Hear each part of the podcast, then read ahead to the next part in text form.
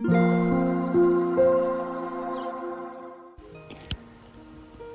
thank you for listening. This is Mac. こんにちは、マックです、えー、今年もよろしくお願いします。えっと今日1月1日は2024年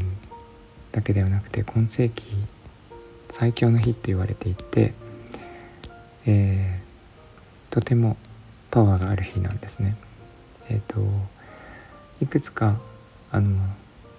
運のいい日が重なっていてもちろん元旦ということもあるんですが孔子の日あの甲子園の孔子って書くんですけどと転写日それから、えー、一粒万倍日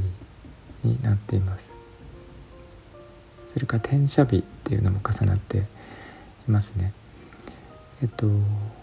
孔子の日っていうのはあの始めたことは長く続くと言われていてえっ、ー、となんか末永くあり続けるっ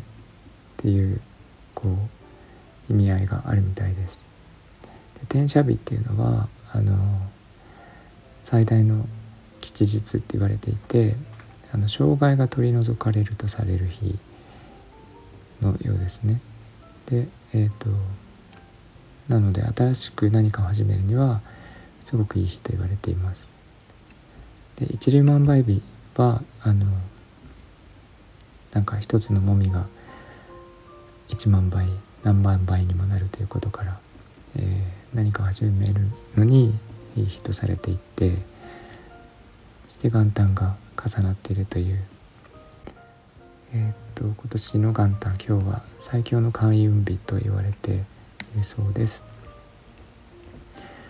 え、っとあなんか新しく何かをスタートするにはいいかと思うんですが、えー、私は何をするかというと,、えーと、いつものようにいつもと変わらずですねあの、えー、ショップの準備をしてできれば、えー、オブジェを作りたいなと思っています。これは今日が元旦だからとか開運日だだからとか関係なくいつもと同じことをやるっていう感じなんですがあのなんか思い越しを上げるにはいい日なので、えー、ちょっとねやってみようと思っていたけどなかなかできなかったこととかはお正月なんですがやってみるのはいいかなって思っています。ということで今日も聞いていただいてありがとうございました。えー、みんなが優しく穏やかで幸せで健康でありますように。Thanks for listening and I hope this episode will warm me up just like a blanket.